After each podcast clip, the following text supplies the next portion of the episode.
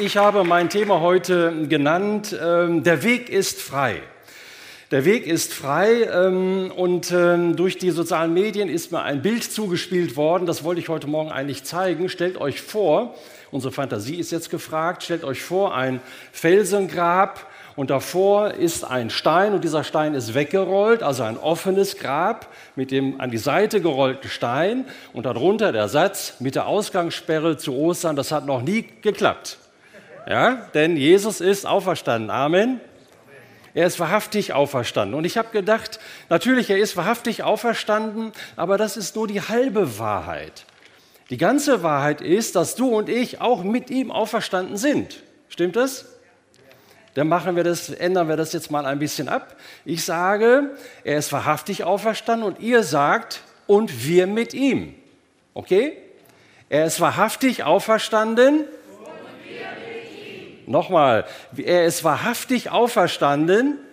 Wir mit ihm. Amen. Wir sind mit ihm auferstanden. Und das ist ein, also Ostern ist äh, irgendwie das äh, zentralste Ereignis in der ganzen Christenheit zentralste oder zentral kann man, ich weiß es gar nicht, kann man das steigern? Zentralste, zentral ist eigentlich schon zentral, aber nochmal zentraler, richtig zentral. Also so nicht nur wichtig, sondern so richtig wichtig. Das zentralste Geschehen für uns Christen. Und ähm, Paulus sagt an einer Stelle mal, indem er sich mit der Auferstehung auseinandersetzt, er sagt, wenn Christus nicht auferstanden ist, dann wäre unser Vertrauen doch äh, völlig vergeblich.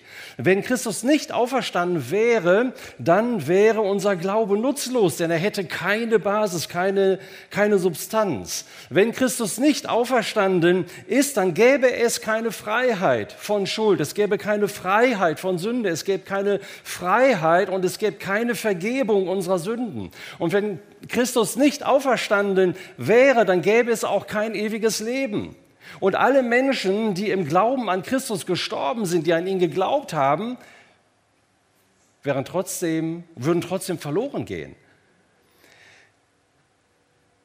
Dann wäre Christus einfach nur ein guter Religionsstifter, der äh, vielleicht ein paar gute Sätze gesagt hat, wie zum Beispiel, was hat er gesagt? Ähm, behandle andere Menschen so, wie du selber gerne behandelt werden möchtest. Ist ja auch schon mal äh, eine gute Ansage. Wenn sich alle danach richten würden, ging es uns viel besser auf dieser Erde. Ähm, Jesus wäre da nur so ein Philosoph gewesen, ein christlicher, und hätte vielleicht eine Religion gestiftet, aber Jesus ist auferstanden und das macht den Unterschied. Er ist nicht nur für seine Überzeugung gestorben, sondern er ist wieder zum Leben erweckt worden. Und die Bibel spricht davon, dass Christus der Erste ist, der aus den Toten auferstanden ist. Und genauso werden wir ihm folgen und auch in ein ewiges Leben hineinkommen. Weil er auferstanden ist, deswegen ist unser Vertrauen sehr stark in ihm. Deswegen ist unser Glaube nicht nutzlos. Weil er auferstanden ist, gibt es eben ewiges Leben. Und was viel wichtiger ist, es gibt Vergebung für meine Schuld und es hat Auswirkungen auf mein Leben. Ich habe mich so in der Vorbereitung gefragt, was sind so die, die wichtigsten Bilder für mich. So wir alle haben ja so Vorstellungen, wenn wir über Ostern nachdenken. Natürlich sind auch diese heidnischen Symbole, die ja vor hunderten von Jahren mal mit dem Osterfest zusammengebracht wurden, wie, wie äh, allein die Ostereier, ne? das Ei als Symbol für, für, für neues Leben. Da ist ein Küken drin, was Gut, wir essen die Ostereier, aber das Sinnbild ist das, dass das Ei ein Sinnbild für neues Leben und für Leben ist. Ähm, so alles sprießt auf, alles macht etwas neu und wir haben so unterschiedliche Vorstellungen, wenn wir über Ostern nachdenken. Manche sehen das Kreuz, manche sehen das leere Kreuz, dann sehen manche das leere Grab.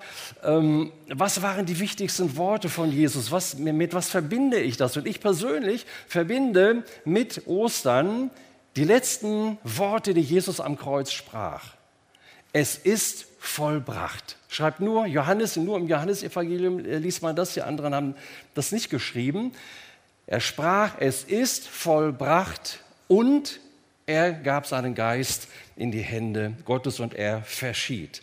Und ähm, Carsten hatte am Freitag in seinem äh, Impuls, den er hier bei dem Unlimited als Abendmahlsvorbereitung gab, schon einiges dazu gesagt, was das für uns bedeutet. Es ist vollbracht. Das waren seine letzten Worte. Und in dem Moment, als er das sagte, es ist vollbracht, Da passierte etwas. Es gab ganz viele äußere Erscheinungen. Die Erde bebte, ne, es wurde auf einmal finster, die Sonne verdunkelte sich. Ähm, so sogar äh, Verstorbene kamen aus ihren Gräbern wieder hervor. Stellt euch das mal vor. Also es gab viele sichtbare Zeichen, als Jesus wirklich sagte, es ist vollbracht. Und für mich eines der größten, wichtigsten Zeichen ist mein zweiter Punkt, der Vorhang im Tempel zerriss. Wird da einfach so erwähnt. Da ging einfach ein Vorhang im Tempel kaputt. Naja, die Gardine kam runter. Ist doch nicht so schlimm. Warum wird das extra erwähnt in der Bibel? Der Vorhang zerriss. Und ähm, Dazu muss man wissen, dass dieser Tempel, äh, den, das war ja schon der zweite Tempel, den die äh, Juden äh, gebaut hatten, zu dem Zeitpunkt vor ungefähr, der war 500, 600 Jahre alt. Und äh, Herodes hatte diesen Tempel nochmal verfeinert, nochmal größer gemacht, prunkvoller ausgestattet, äh, um sich da ähm, bei den ähm, Juden ein bisschen auch ähm, einzuschleimen, ähm, um ihre Gunst zu bekommen. Salomos Tempel war zum Beispiel 30 Ellen hoch und Herodes hatte die Höhe dann auf 40 Ellen erhöhen lassen hätte euch gerne so ein, ein Muster mitgebracht, als so also ein, ein Modell, äh, als Bild. In dem Tempel gab es diesen ganz normalen Eingangsbereich, den Vorhof, so, wo sich Leute trafen, wo verschiedene Dinge gemacht wurden. Und dann gab es das Heiligtum, da durften auch nur die Priester rein, da wurden bestimmte Dinge gemacht. Und dann gab es das Allerheiligste. Und das Heiligtum und das Allerheiligste war mit einem Vorhang getrennt. Und in diesem Allerheiligsten ähm, wohnte Gott. Das war das Sinnbild dafür. Und nur einmal im Jahr durfte der Priester da rein und alle anderen durften nicht da rein. Wenn da ein anderer reingegangen wäre, dann wäre er tot umgefallen, weil ähm, Gott dort wohnte.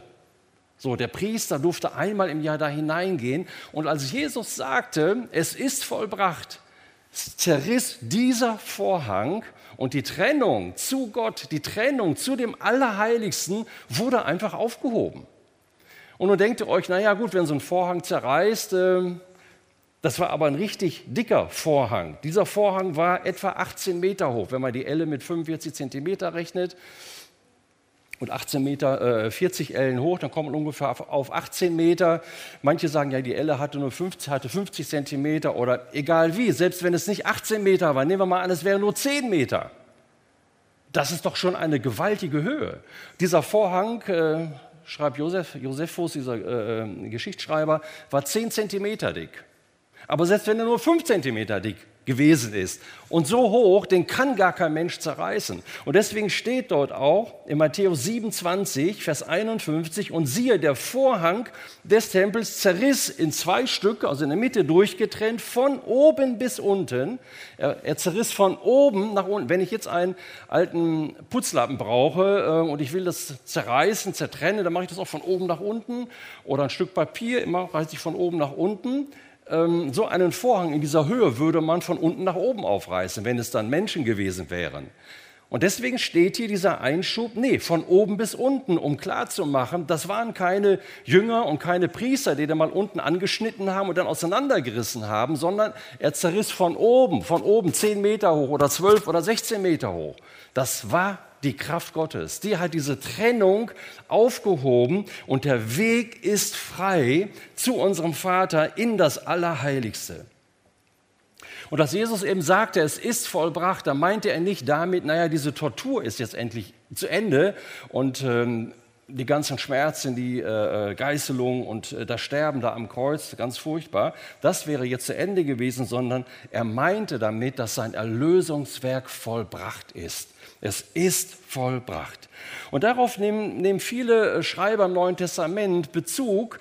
Paulus schreibt ja sehr viel drüber, aber auch im Hebräerbrief lesen wir jetzt eine Erläuterung. Hebräerbrief, dieser Schreiber richtet sich eben an die hebräischen Leute, an, an jüdische Leute und erklärt ihnen, was das mit dem Vorhang auf sich hat. Und im Hebräer 10 ab Vers 19 lese ich mal einen Bibeltext. Da heißt es deshalb, liebe Freunde, können wir jetzt zuversichtlich in das Allerheiligste des Himmels hineingehen. Also wir können jetzt hineingehen, nicht später einmal, wenn wir sterben und dann irgendwie im Himmel sind. Nein, wir können jetzt zuversichtlich, voller Zuversicht, voller Klarheit, voller Gewissheit in dieses Allerheiligste hineingehen, denn das Blut von Jesus hat uns den Weg geöffnet. Das ist der neue Weg, das ist der lebendige Weg durch den Vorhang schreibt er. Der lebendige Weg durch den Vorhang, vorher konnte man nicht durch den Vorhang durchgehen. Aber das ist jetzt der neue lebendige Weg für uns durch den Vorhang, den Christus durch seinen Tod für uns eröffnet hat. Und deswegen zerriss der Vorhang in dem Moment, als Jesus sagte, es ist vollbracht. Sein Erlösungswerk war vollbracht, ist vollbracht und deswegen öffnete sich der Vorhang und er wurde zerrissen. Da wir also einen so großen hohen Priester haben, im Vergleich dazu durften im Tempel nur die Priester irgendwie da tätig werden. Jetzt schreibt der Hebräerbriefschreiber, Jesus ist unser Priester, sogar unser hohe Priester, ein ganz besonderer Priester, ähm, der über das Volk Gottes eingesetzt ist. Deshalb wollen wir mit einem aufrichtigen Herzen mit einem ehrlichen Herzen in die Gegenwart Gottes treten und ihm ganz und gar vertrauen, voller Zuversicht, voller Glauben, voller Vertrauen. Denn unsere Herzen wurde mit dem Blut Christi besprengt, um unser Gewissen von Schuld zu reinigen. Und unsere Körper sind mit reinem Wasser gewaschen, ist auch eine symbolhafte Sprache. Deshalb wollen wir weiter an der Hoffnung festhalten, die wir bekennen, denn Gott steht treu zu seinen Zusagen. Ist das nicht toll, dass dieser Vorhang zerriss? Das ist mein Bild, was ich für, äh, von Ostern habe. Es ist vollbracht und dieser zerrissene Vorhang ein freier Weg zu Gott. Amen. Super. Der Weg ist frei. Und nicht nur wir haben einen Zugang zu unserem Gott, nicht nur wir haben Zugang, Gott anzubeten und mit unserem Herzen zu ehren und, äh, in sein, und äh, mit ihm zu leben, sondern umgekehrt ist der Weg auch frei durch Jesus. Der Vater kann jetzt durch Jesus, durch seine Erlösung, durch seine Vergebung für mich, kann er auch zu mir kommen. Und hat einen Weg für sich zu mir.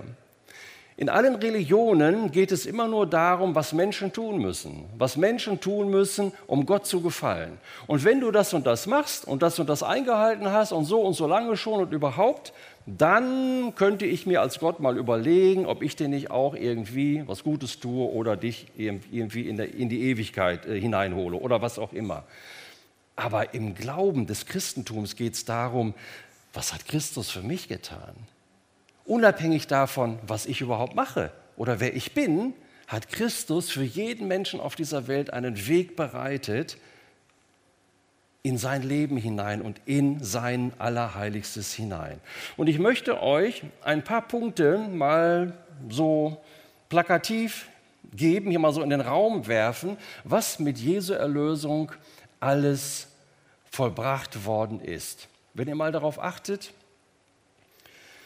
im Epheser 1 werde ich einige Verse zitieren und aus Kolosser 2. Ähm, Paulus spricht immer davon, dass das nicht in der Zukunft liegt. Nicht Jesus wird etwas tun, sondern Jesus hat etwas getan für uns.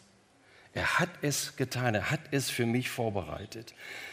In ihm haben wir die Erlösung. In ihm haben wir die Erlösung durch sein Blut. In ihm haben wir die Vergebung der Sünden. Natürlich sagen manche dann, ja gut, wenn Jesus ja damals vor 2000 Jahren schon für meine Sünden gestorben ist, dann ist er ja auch für meine zukünftigen Sünden auch schon gestorben. Und dann kann ich ja mal locker das angehen lassen. Wichtig ist, dass Christus den Preis bezahlt hat. Aber Vergebung empfange ich, wenn ich ihn um Vergebung bitte und wenn ich mein Leben ihm gebe und wenn ich sage, Jesus soll mein Herr sein, dadurch wird das dann wirksam für mich. Vergebung meiner Sünden. Wir sind gerecht gesprochen vor Gott. Also wenn Gott mich sieht, dann sieht er mich nicht als einen völligen Versager, sondern er sieht mich als eine neu gemachte Schöpfung durch Jesus Christus. Ich habe einen neuen Stand vor ihm. Entschuldigt mal das äh, Beispiel oder, oder den, den Vergleich. Ich sage auch nicht, ich bin ein verheirateter Single. Ich, ich habe einen anderen Stand, versteht ihr? Und so sagt, sieht Gott das auch nicht, dass ich ein, ähm, ein ähm, gesegneter Sünder wäre, sondern ich habe wirklich einen anderen Stand in seinen Augen. Ich bin eine neue Schöpfung geworden. Also ich meine jetzt nicht, dass Singles irgendwie, ich verstehe das nicht. Ich wollte nur sagen, der Stand hat sich geändert, der Status hat sich geändert. Man kann ja immer so manchmal sehen in äh, den sozialen Medien, was hast du denn für einen Status oder wie ist denn dein Stand? Ja, mein Stand hat sich vor Gott geändert. Seine Gnade hat er uns reichlich gegeben. Er hat seine Gnade mir gegeben. Sie ist vorbereitet von ihm.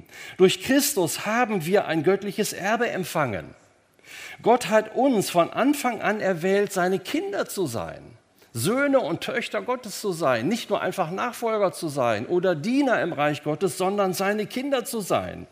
Wenn wir ihn, an ihn glauben, dann wirkt er mit seiner übermäßig großen Kraft in uns, die er uns geschenkt hat. Dieselbe Kraft, die durch Christus in uns lebt und mit der er Christus von den Toten auferweckt hat. Ist das nicht gewaltig? Wir stellen uns so diese Auferstehung vor, was da alles passiert ist, auch als geistliche Realität. Und Paulus sagt, dieselbe Kraft, die Christus von den Toten auferweckt hat, durch einen Akt des Vaters im Himmel, dieselbe Kraft wohnt in dir. Und sie ist in dir und in mir.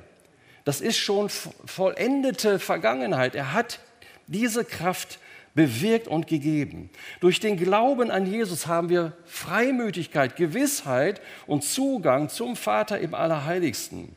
Wir sind versetzt worden in das Reich seines Sohnes. Manche Christen haben so das Gefühl, sie sind immer noch irgendwie voll im alten Leben oder irgendwie und sehen sich immer total schlecht und haben vielleicht auch manche Schwierigkeiten. Aber in, Je, in äh, Paulus sagt, wir sind bereits versetzt worden. Das ist eine geistliche Realität. Wir sind versetzt worden in sein Reich hinein. Auch wenn manchmal noch andere Wirkungen da sind, aber wir sind versetzt worden. Die Liebe Gottes ist ausgegossen in unsere Herzen durch den Heiligen Geist, der uns gegeben worden ist. Nun sagen manche, diese Liebe Gottes spüre ich nicht so im Umgang miteinander. Das mag stimmen. Aber dennoch hat Jesus oder hat der Vater im Himmel durch Jesus seine Liebe in mein Herz hineingegossen. Und es ist meine Frage, wie kann das wirksam werden in meinem Leben? In Jesus sind wir zur ganzen Fülle Gottes gebracht worden. Das ist ein phänomenaler Satz. Da kann man eine ganze Woche drüber nachdenken, was das wohl bedeutet in Jesus. Das ist alles passiert, als Jesus sagte, es ist vollbracht. Die Sünde kann nicht mehr über uns herrschen. Die Sünde kann nur dann über uns herrschen, wenn wir ihr eine Ebene geben, sie herrschen zu lassen. Die Finsternis wurde wirklich zerrissen, die Finsternis wurde besiegt durch Jesu Tod.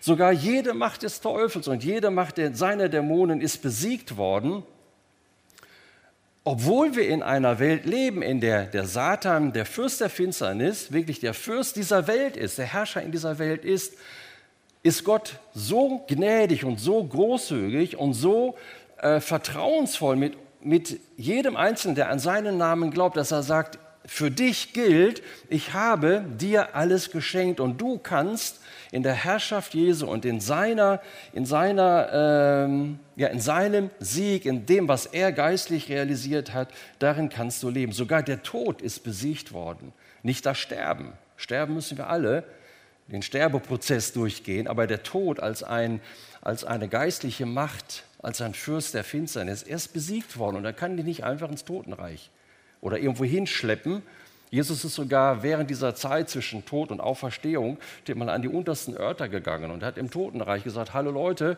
hier bin ich, es ist vollbracht. Wenn ihr mich als Herrn annehmt, es gibt einen anderen Weg. So ist Gott. Er wartet nicht darauf, dass wir als Menschen alles tun, sondern er hat uns alles gegeben. Und die Auferstehung, dieser zerrissene Vorhang im Tempel, ist ihm ein Zeichen dafür, dass alles, was Jesus auf der Erde vollenden sollte, auch vollendet ist. Und dass alles, was er zerstören sollte, auch zerstört worden ist. Und dass alles, was er bringen sollte für die Menschheit, dass das auch gebracht wurde. Und als er sagte, es ist vollbracht, ist das der Beweis dafür, dass wir in seiner Auferstehungskraft leben können. Könnt ihr darüber dazu äh, ein Amen sagen? Vielleicht auch nur, genau, vielleicht auch manchmal für einige nur theoretisch, aber es ist so. So, und jetzt stellt sich natürlich die Frage, ähm, ich erlebe in meinem Leben natürlich einen Graben. Einen Graben zwischen meiner Realität, in der ich lebe, und auf der anderen Seite zu der geistlichen Realität, was Jesus alles für mich vorbereitet hat. Und die Frage ist, wie kriege ich denn das nun irgendwie zusammen? Wie kriege ich diese unterschiedlichen Wahrnehmungen oder Realitäten zusammen. Vielleicht sagst du, ja, ich würde ja gerne glauben, dass das alles so ist, aber ich bin gar nicht in der Lage, ein gutes Leben zu führen. Ich schaffe das ja gar nicht. Ja, wunderbar, ich schaffe das auch nicht. Das ist das erste Eingeständnis, dass wir eben nicht in religiöser Weise selber etwas erdienen müssen vor Gott oder sagen, ich glaube jetzt an Gott und jetzt versuche ich ein guter Mensch zu sein, sondern es geht genau andersherum. Jesus ist nämlich gekommen, uns von der Kraft der Sünde zu befreien und uns Gerechtigkeit zu schenken, indem er unsere Herzen verändert. Er will von innen nach außen Dinge verändern.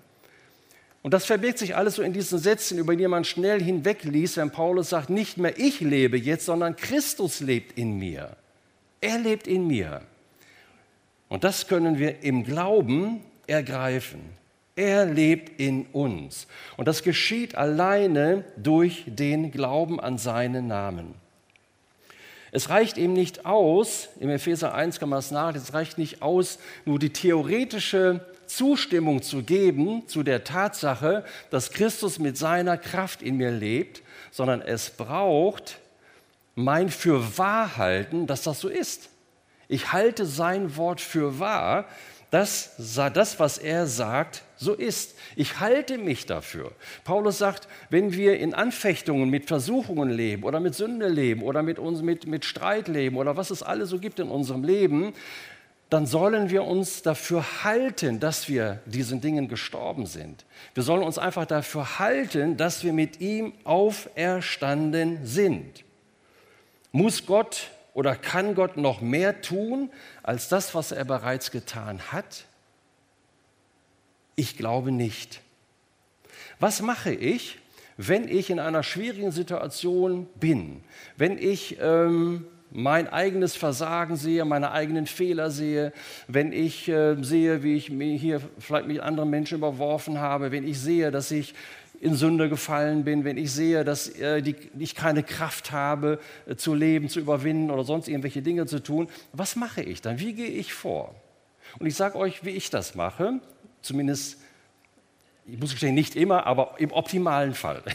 Im optimalen Fall schaue ich zunächst mal auf das Kreuz. Jetzt haben wir hier glücklicherweise, nein, wir haben kein Kreuz, sonst würden manche denken, ich muss auf das Holzkreuz oder das Symbol schauen. Nein, nein, das ist nicht damit gemeint.